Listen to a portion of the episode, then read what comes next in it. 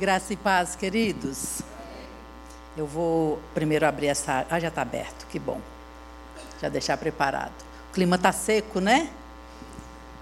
Que privilégio nosso nessa manhã de ter esse momento na presença de Deus e Deus vir ao nosso encontro, como foi durante o louvor, não foi, gente?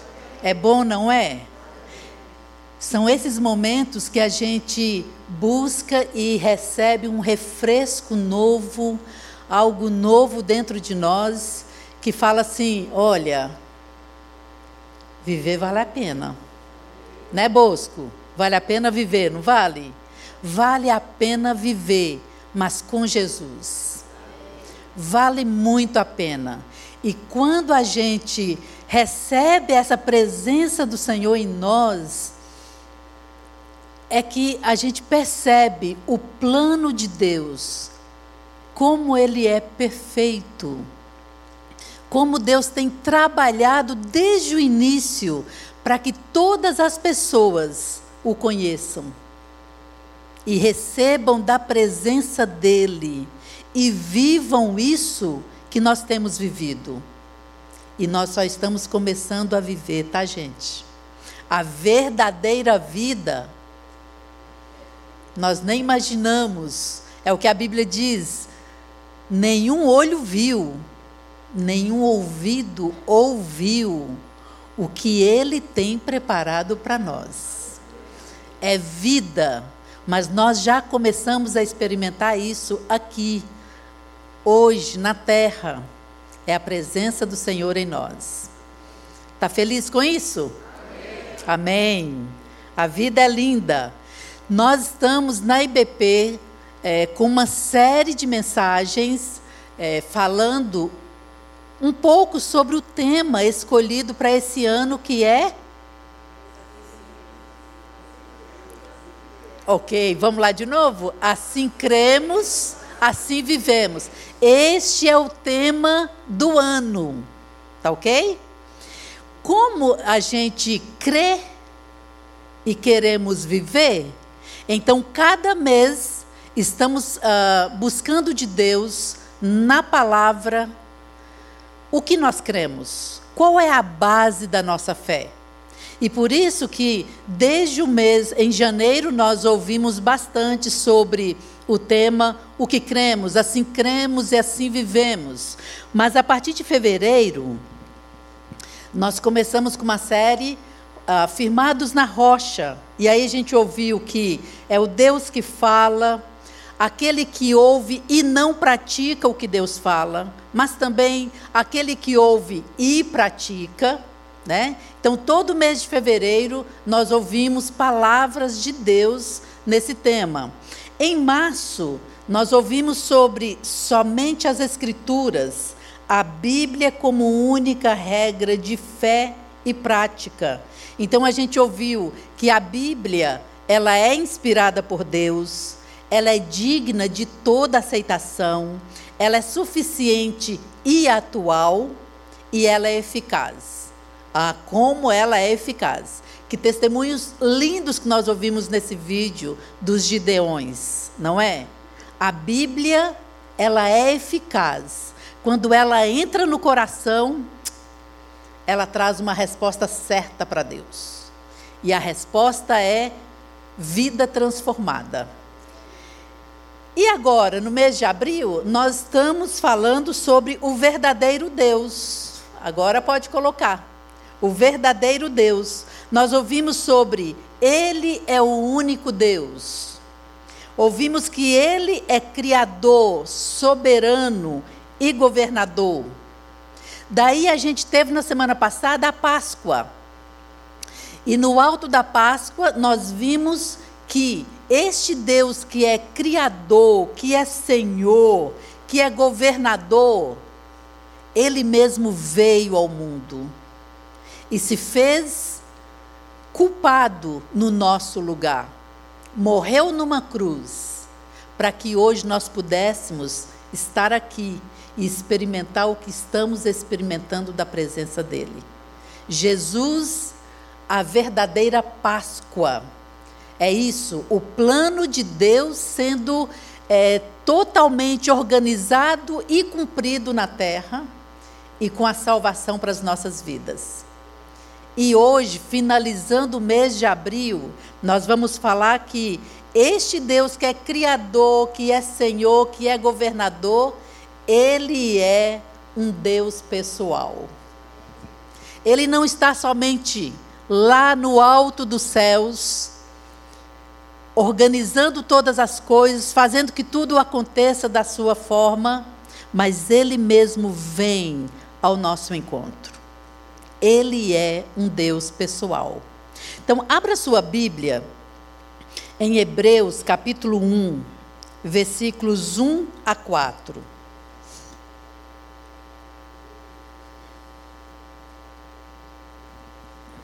Hebreus capítulo 1, dos versículos 1 a 4.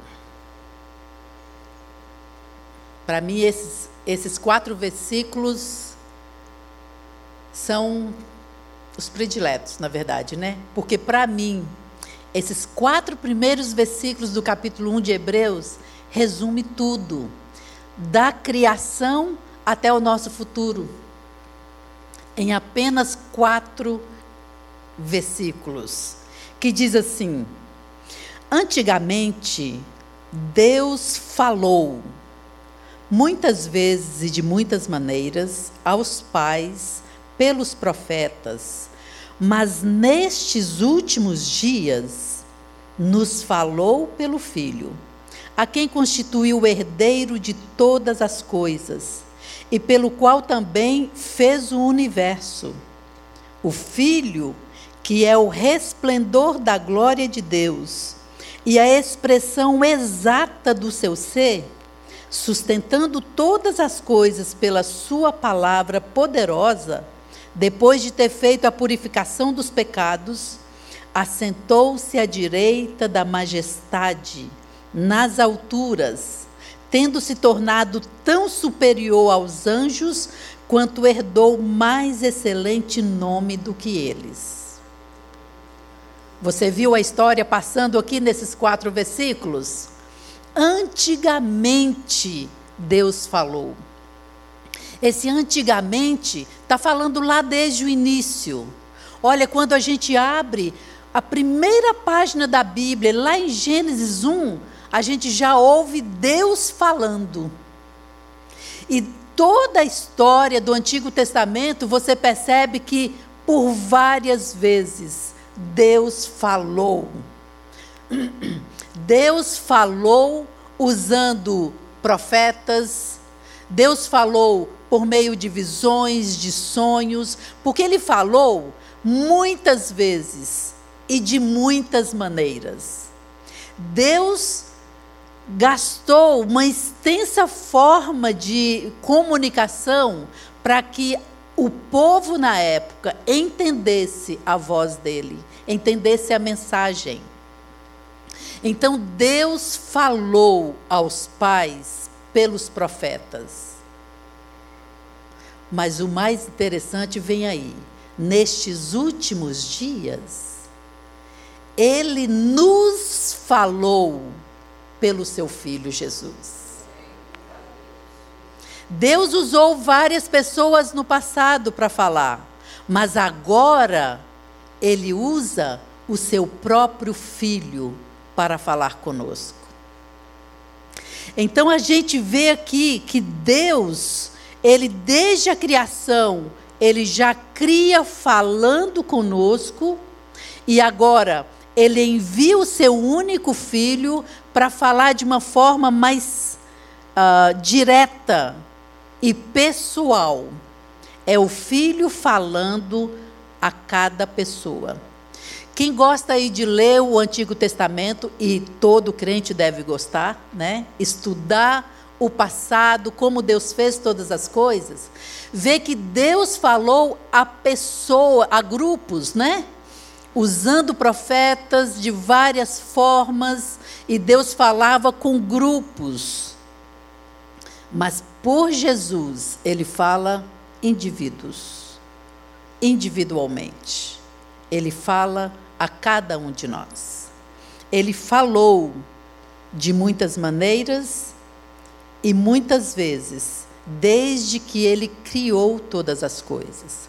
Em João capítulo 1, versículos 1 a 3, diz assim: No princípio era o Verbo, e o Verbo estava com Deus, e o Verbo era Deus. Todas as coisas foram feitas por intermédio dele, e sem ele, nada do que foi feito se fez. Então, desde o início, na verdade, a trindade toda organizada, fazendo tudo para que os planos dele fossem perfeitamente executados. E lá estava ele, o nosso Jesus. E foi por intermédio de Jesus que todas as coisas foram criadas. Porque ele sempre foi Deus. Ele não foi criado. Ele sempre foi Deus. Eu sei, é difícil para nossa mente entender algo que não tenha início e nem tem fim. Nossa mente humana não entende, mas pela fé nós cremos. E nós cremos que o Verbo, a palavra, que foi por intermédio dele que todas as coisas foram criadas. A Bíblia diz, lá em Gênesis, capítulo 1, você pode ler Deus fazendo todas as coisas e Deus falando haja luz. E essa palavra executou a luz. Haja terra. E a palavra, esse verbo, por intermédio dele, a terra foi feita. Então, é o próprio Jesus executando a ordem do seu Pai, fazendo todas as coisas existirem. Mas o interessante é que, depois de ter feito tudo, em Gênesis, se você quer me acompanhar, pode deixar aberto um pouquinho em Gênesis, capítulo 1, versículos 26 e 27. Diz assim: também disse Deus: façamos o homem à nossa imagem, conforme a nossa semelhança. Ainda no 27 diz assim: Criou Deus, pois, o homem à sua imagem, a imagem de Deus o criou, homem e mulher os criou. Então imagine, Deus ordenando, falando, Jesus executando a ordem dele e todas as coisas sendo criadas. Criou tudo o que a gente pode ver e muito mais do que a gente não consegue. Criou toda a terra, organizou o dia, a noite, organizou para que toda a terra fosse é, irrigada, para que toda a vegetação nasça. Ainda, Deus disse: terra, produza variedades de animais. Verso 24. E a terra produziu uma variedade de animais. E Deus olhou e viu: uau, é perfeito. Nós fazemos tudo perfeito. Está lindo. Então, agora, façamos o homem a nossa imagem e a nossa semelhança. Ele não disse mais, haja o homem, ou terra, produza o homem. Não. Ele disse, façamos. Olha, quando você quer que alguém faça para você, você ordena, não é? Faça isto, faça aquilo. E foi isso que Deus fez. Ele usou a palavra, o verbo que já era Deus, o próprio Jesus. E Jesus executou a ordem dele. Agora ele diz: nós façamos. Eu é como se Deus dissesse: eu também quero pegar nisso. Eu quero manusear. Vamos fazer nós juntos. Façamos o homem a nossa imagem e a nossa semelhança. Então a Bíblia diz que Deus pegou o pó da terra, que ele já havia criado, a água, que ele também já havia criado, misturou, fez um barro, e dali manusearam, fizeram o homem. Era um boneco, era argila, mas eles fizeram nos, no, no formato em que eles quiseram. A Bíblia diz quando ele, quando Deus formou, modelou este homem, é uma palavra que indica que é a arte de um artesão mestre em atividade. Ele está ali faz, fabricando uma obra de arte. E ele, conhecendo ele mesmo, ele imaginou e planejou e executou: olha, nós somos assim, então vamos fazer assim. É difícil quando eu olho para mim mesma e imagino, eu sou terra e água?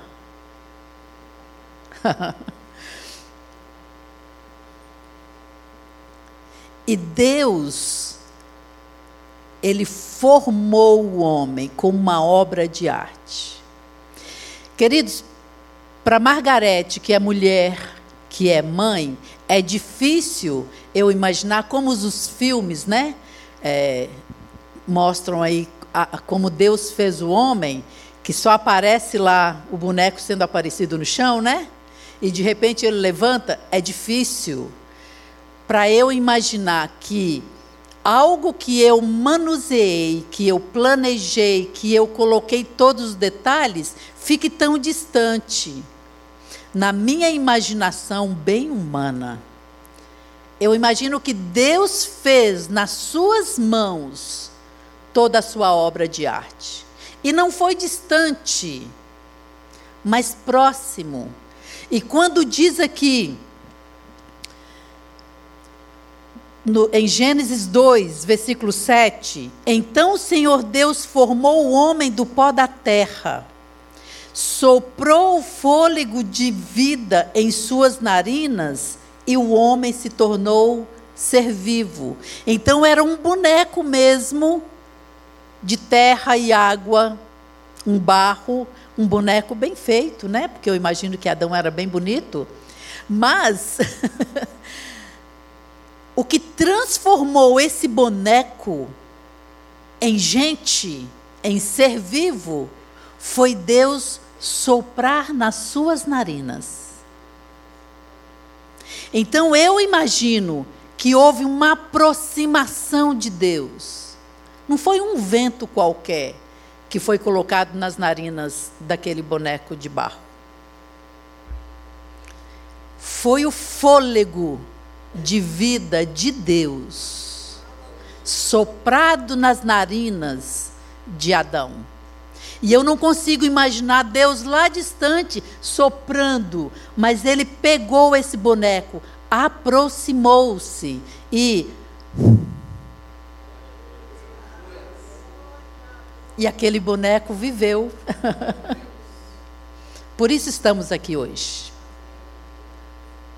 Porque o fôlego de vida de Deus entrou numa matéria tão simples, terra e água.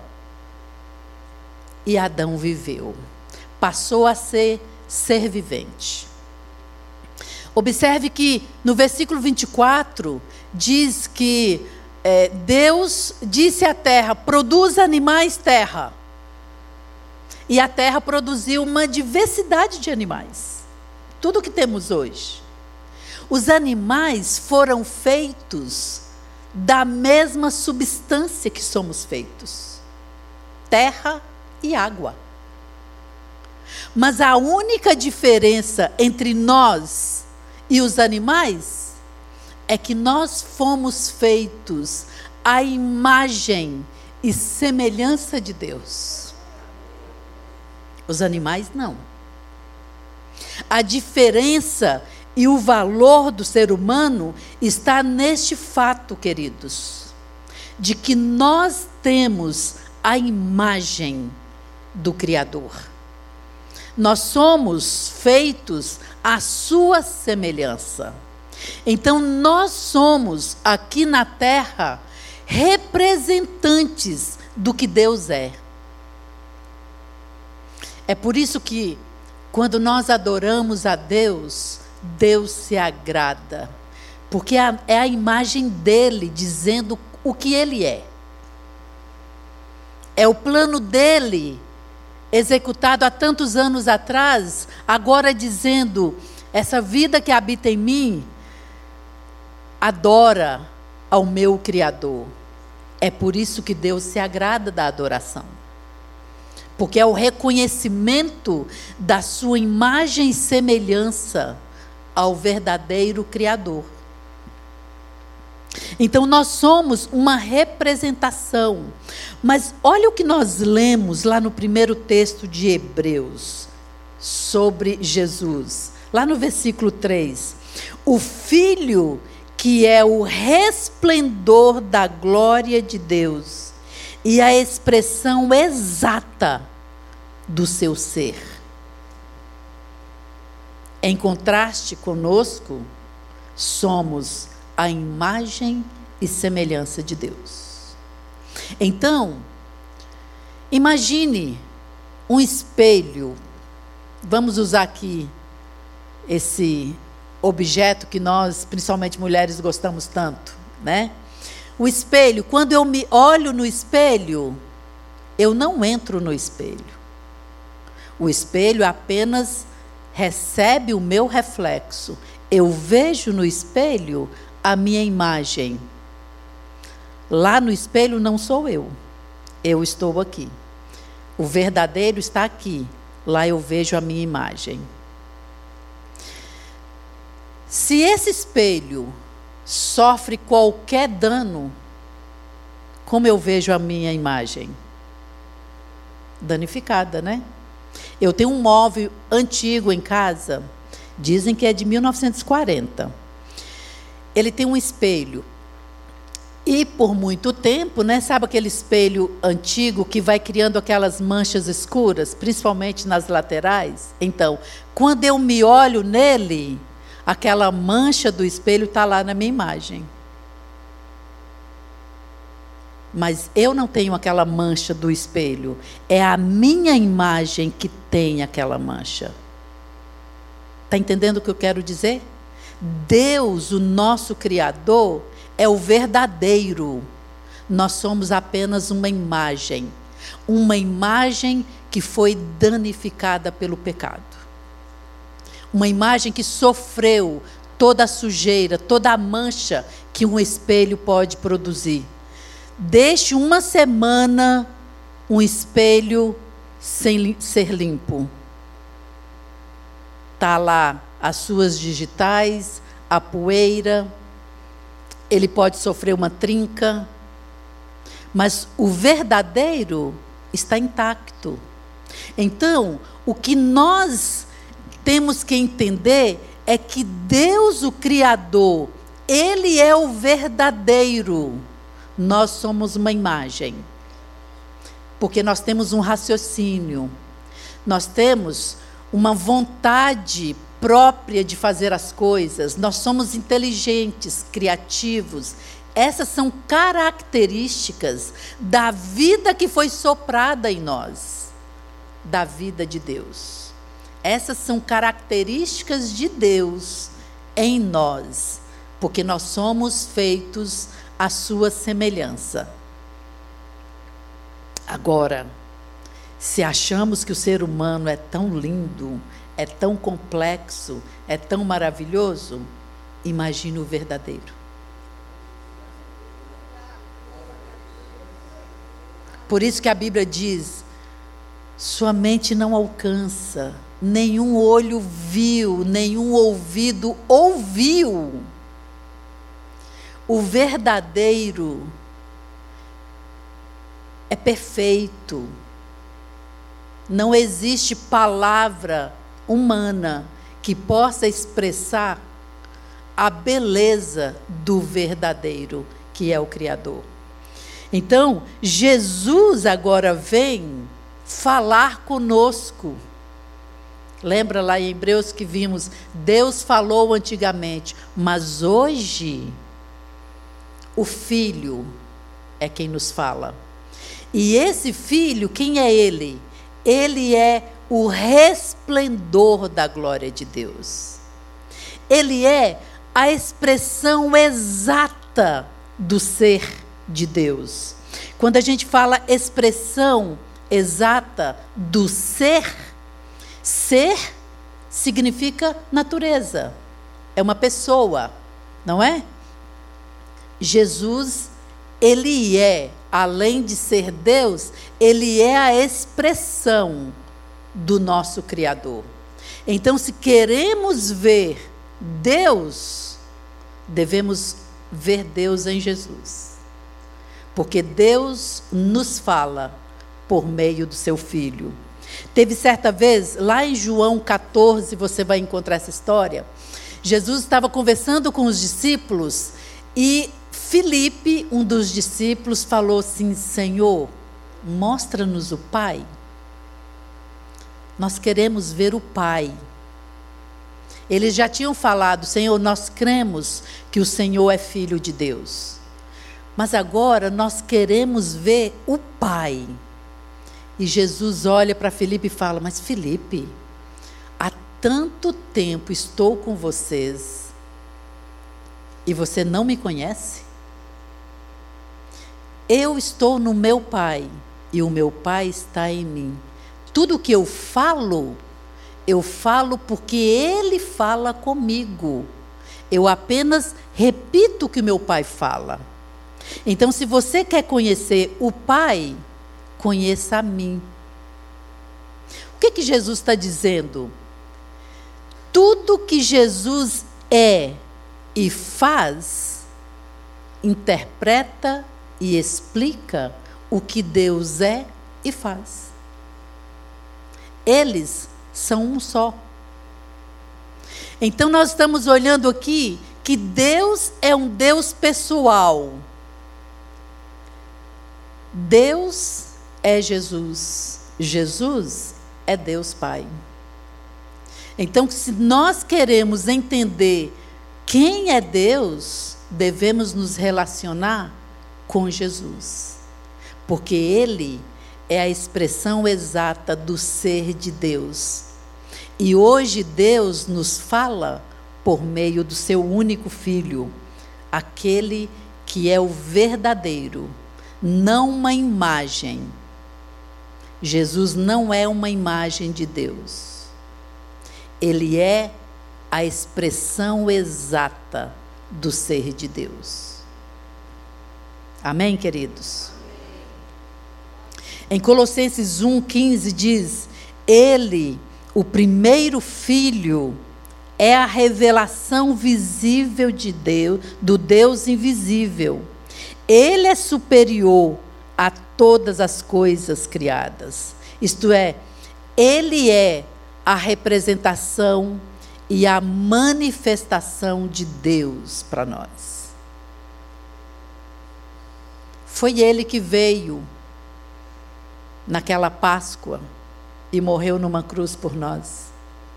Agora imaginem, ele que criou todas as coisas, ele que modelou aquele boneco, que soprou nas suas narinas. Agora, ele vem, nasce como um homem, como nós mesmos, sofre tudo aquilo que nós sofremos na nossa carne e muito mais, e morre por nós.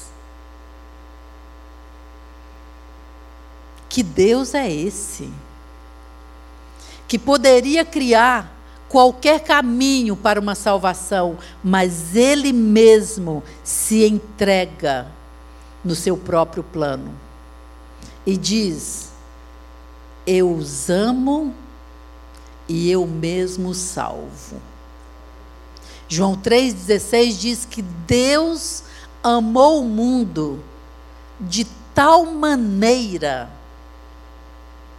que ele deu seu único filho. Aquele que é a sua expressão, aquele que é dele mesmo, que é Deus, que criou todas as coisas, ele deu o seu único filho para morrer numa cruz, pagando por todos os nossos pecados. Não existe um Deus tão pessoal quanto o nosso Deus. Um Deus que não manda recados. Um Deus que não ordena outros ou terceiriza qualquer bênção que precisamos um Deus que é pessoal. Eu fiz, eu sustento, eu cuido, eu salvo e eu trago para mim mesmo. É a figura mais própria que podemos dizer de um pai. Um pai perfeito. Aliás, o próprio Jesus, ele falou: Olha, Está chegando, está bem próxima a minha hora de ir para a cruz. Mas eu digo a vocês que o meu pai é também o seu pai. E como se não bastasse morrer numa cruz, ele ainda diz: Eu vou para junto do meu pai, mas não se preocupem, eu vou mandar o meu espírito ficar com vocês. Vocês não serão órfãos nunca mais. Porque eu estarei com vocês pelo meu espírito, habitando em cada um que crê em mim. Deus ele se manifestou desde o início, no passado e até os nossos dias. E sabemos que além dos nossos dias ele se manifestará. Quando em Isaías Deus falou assim: Olha, os meus planos são muito mais altos do que os seus. Os meus pensamentos são muito mais altos do que os seus. Porque Deus pensa em nós. Essa é uma característica bíblica de Deus. Ele pensa e ele planeja e ele executa. Tudo que Deus faz para nós, nós podemos resumir em amor.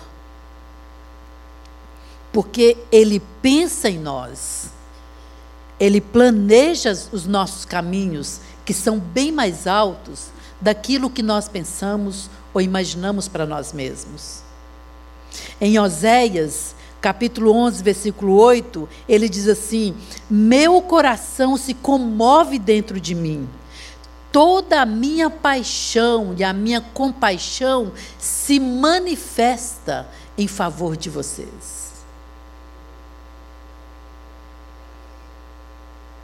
Deus é uma pessoa. Ele ama. Ele tem sentimentos. Afinal de contas, queridos, se nós somos a imagem de Deus e nós somos tudo isso, nós temos emoção, nós temos vontade, nós somos apenas uma imagem, imagina Deus. Se nós somos capazes de amar, imagina Deus.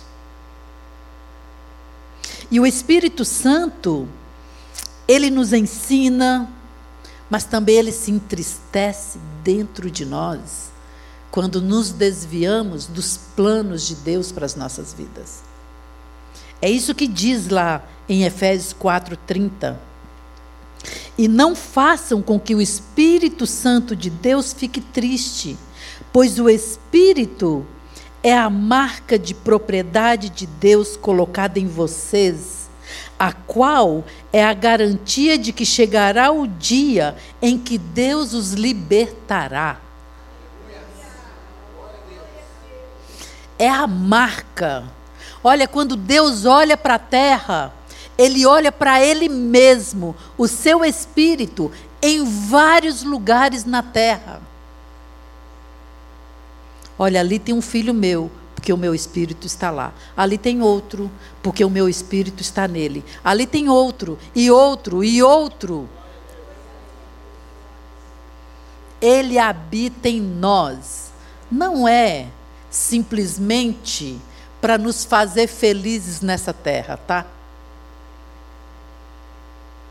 O Espírito de Deus habita em nós, primeiramente como uma garantia de que nós pertencemos ao céu e não essa terra. Ele é a garantia de que Deus pode vir se comunicar com Ele mesmo no ser humano, pegar nas mãos desta pessoa e dizer: ande comigo, eu estou aqui na terra com você. Você não está sozinho. Você está passando por aflições, mas não perca a esperança. Eu estou com você. A presença do Espírito de Deus é a garantia de que nós pertencemos a Ele. Não é para o nosso bel prazer na terra. É para nos facilitar a jornada nessa terra. Ele é um Deus pessoal. Ele te trata como uma pessoa, como um filho e uma filha amada por Ele. Um Deus que dá, além de dar o fôlego de vida dele mesmo, e agora dá o seu próprio espírito para viver aqui todos os dias não tem como não dizer que ele não é um Deus pessoal. Ele é uma pessoa e ele quer viver diariamente em nós. É com, e com essa consciência, queridos, nós temos por obrigação de repensar as nossas vidas, de repensar os nossos caminhos, os nossos planos, os nossos desejos. Às vezes eu sinto que estamos confortáveis demais na terra, num lugar em que somos estrangeiros. Sendo que o Espírito de Deus habita em nós para nos garantir que a nossa viagem na terra seja vitoriosa e nos garantir que chegaremos lá no final no destino final. Não para coisas que muitas vezes não estão no plano de Deus. Mas Ele se importa sim com os detalhes das nossas vidas. Eu acho que quase, pelo menos eu posso dizer, todos nós já experimentamos aqueles prêmios que Deus nos dá nessa vida, né? Porque Ele nos ama e Ele sente na nossa pele aquilo que nós sentimos. Gênesis 5, 21 fala da experiência de um homem que, olha, eu vou te falar. Em apenas dois versículos eu fico pensando, meu Deus. Enoque. Lembram desse nome? Gênesis 5, 21 a 24 diz assim: Aos 65 anos, Enoque gerou Matusalém. Depois do nascimento de Matusalém, Enoque viveu em comunhão com Deus por mais 300 anos e teve filhos e filhas. Enoque viveu 365 anos andando em comunhão com Deus, até que um dia desapareceu, porque Deus o levou para junto de si.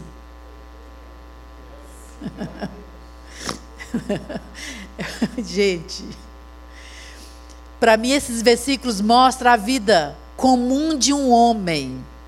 Por quê? Olha, Enoque, ele viveu 65 anos, o que para nós já é muito, né? Mas aos 65 anos, ele teve um filho.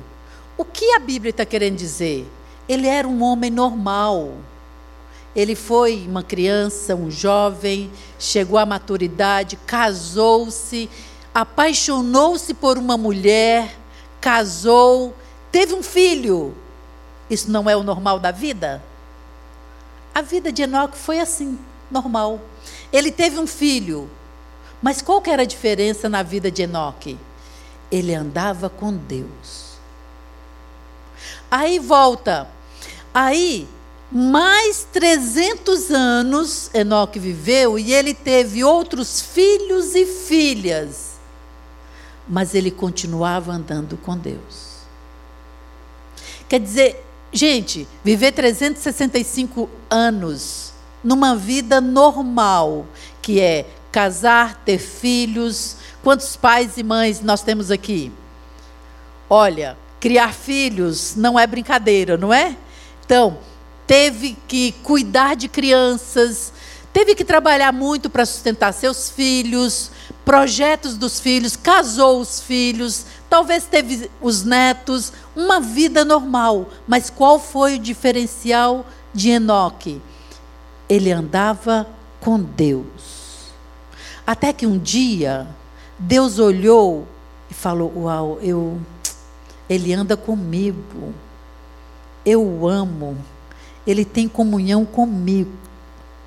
Ele tem a sua vida normal na terra, tem filhos, tem seus bens, tem seus planos, é, separa a briga dos filhos, casou seus filhos, ama sua esposa, mas ele anda comigo. Ah, eu quero ele para mim. E Deus visitou a terra um dia e pegou Enoque e levou para ele. Enoque não morreu, ele foi levado para junto de Deus, porque ele andava todos os dias da sua vida na terra, ele andou com Deus e Deus se agradou dele. Deus faz acepção de pessoas?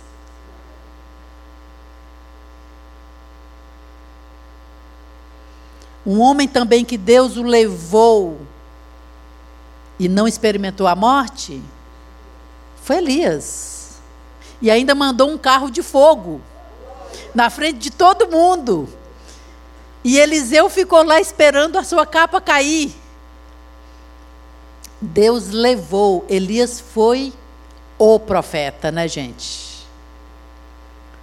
Mas a Bíblia mostra que Eliseu, ele fez muito operou muito mais milagres do que Elias. Mas Elias tinha o um coração lá, ó, com Deus. Não que Eliseu não tivesse, mas Deus o tomou. Moisés morreu, mas Deus é que fez questão de sepultar Moisés, porque ele era amigo dele. Foi aquele homem que Deus falou: face a face. Teve certa vez que Arão e Miriam, irmãos de Moisés, Moisés o mais novo, e Deus escolheu Moisés para liderar o povo na saída do Egito, e Deus estava ali o tempo todo falando com Moisés. Moisés subiu ao monte, Moisés viu a forma de Deus, viu Deus na sarça ardente. Moisés andou com Deus. E um dia, num momento ruim, Miriam falou mal de Moisés. e encontrou por infelicidade Arão, seu irmão mais velho, e reclamou. Sabe coisa de irmão? Quem nunca brigou com um irmão, né? E os dois começaram ali naquela chateação, naquele calor do deserto, e o povo reclamando e falaram mal de Moisés. E Deus, espera aí, falou mal do meu amigo? Não, Moisés anda comigo. Eu falo com Moisés como um homem fala com outro homem. Moisés não é aquilo que eles estão falando. O que, que Deus faz? Deus se manifesta, queridos, como um pai se manifesta quando vê os filhos brigando. Arão, Miriam, venham para a porta da tenda do meu tabernáculo. Moisés em outro espaço. Moisés, venha para a porta da tenda do meu tabernáculo. E lá, Arão e Miriam puderam ouvir a voz que Moisés sempre ouvia. Foi um privilégio ouvir a voz de Deus, mas a situação não era boa para eles. Porque ali estava um pai desfazendo os conflitos da sua família. E Deus falou assim com Arão e Miriam: Olha, quando eu falo com o meu povo, eu uso profetas para falar com ele, com o povo. Eu mostro ao profeta, eu dou uma palavra, e o profeta fala a todos vocês. Mas com Moisés é diferente. Eu falo com ele face a face. Sabia Arão e Miriam que Moisés já até viu a minha forma? Então não fale mal daquele que anda comigo. E por consequência, Miriam ficou leprosa. Ali eu vejo esse Deus Criador que é Senhor, que governa, que tem o controle de todas as coisas, colocando ordem na família. Dizendo para os seus filhos: olha, cada um é um. Mas eu falo com Moisés porque ele anda comigo, ele é meu amigo meu amigo pessoal. O que dizer de Davi, no Salmo 23, quando Davi diz: O Senhor é o meu pastor. Meu. É bem pessoal. Davi, no Salmo 110, ele diz: O Senhor disse ao meu Senhor: assenta-te à minha direita. O que, que Davi está dizendo? Davi está dizendo algo que ele viu. Deus dizendo a Jesus: O Senhor disse ao meu Senhor: Assenta-te à minha direita. E Davi nem sabia quem era Jesus ainda. Ele sabia que havia um prometido um Messias, mas ele foi agraciado por Deus para ver o que lá na frente Estevão viu. Estevão, quando ele estava sendo apedrejado, os céus se abriram e ele disse: Eu vejo o Filho de Deus assentado no trono.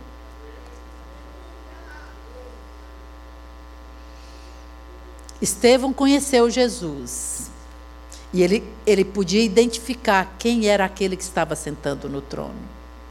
Mas Davi viu a mesma coisa, mas identificou também: é o meu Senhor, o meu Criador, dizendo ao meu Senhor: assenta-te no trono. Em Jeremias, ele disse Deus usando todas as formas para que o povo entendesse que ele era um Deus pessoal. E um dia Deus falou com Jeremias: Jeremias, um dia eu imprimirei nas mentes e nos corações a minha lei. Eu não falarei mais por meio de profetas, mas eu vou falar individualmente. Um pouco mais adiante, o profeta Joel diz: Deus vai derramar do seu espírito sobre toda a carne. Os jovens terão visões, os velhos sonharão, porque é próprio do Espírito de Deus falar a todos. E aí, no Pentecoste, o apóstolo Pedro, de, vivendo todo aquele reboliço e falando outras línguas e interpretando para várias nações, o povo questiona: o que, que é isso? Pedro diz: lembram que o profeta Joel disse que Deus derramaria sobre toda a carne o seu espírito? Começou a cumprir. O Espírito de Deus veio para habitar dentro de nós foi apenas o início. Queridos, nós ainda veremos o Espírito de Deus se derramar sobre toda a humanidade. Essa profecia não se cumpriu totalmente ainda, mas já se cumpriu individualmente a nós que cremos.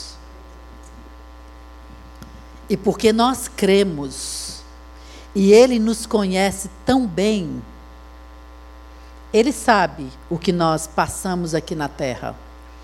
E é por isso que ele nos deu o seu espírito para nos ajudar, para nos lembrar que nós somos a imagem dele e que nós fomos salvos e hoje não somos mais uma criatura, somos filhos estamos com a promessa dele em nós para um dia morar eternamente com ele mas por causa dos problemas rotineiros, às vezes a nossa fé fica meia balançada, há um desânimo. Mas sabe o que ele diz para nós? Lá em Apocalipse, capítulo 3, versículo 20, ele diz assim: Olha, ele está falando para uma igreja, quer dizer, para um povo que já o conhece. Ele diz: Estou à sua porta. Eu estou batendo na sua porta.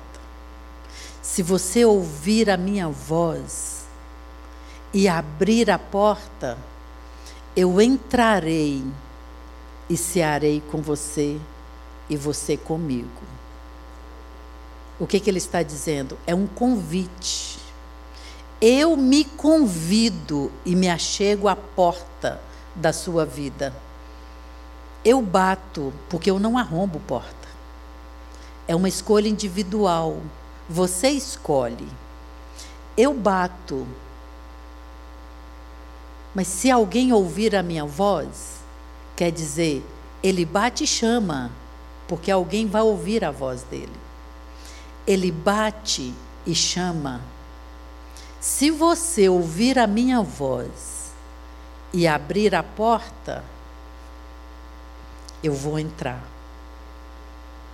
Eu vou cear com você e você comigo. Nós andaremos juntos. É o que Deus busca em cada um de nós. O que ele encontrou em Enoque, o que ele encontrou em Moisés, é isso que ele busca em nós. Andarmos com ele diariamente participar a nossa vida à vida dele. Então, se você nunca experimentou essa vida que eu estou falando, que é a vida de Deus, esse, esse frescor na sua alma, essa, essa garantia de que você tem uma marca que é propriedade de Deus você pode receber hoje. Se você disser, Jesus, eu nunca experimentei isso, mas eu quero. Eu quero o Senhor habitando dentro de mim, porque eu quero o teu espírito em mim, me garantindo que eu pertenço a ti.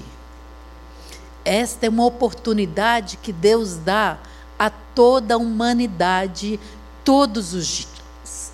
Todos os dias.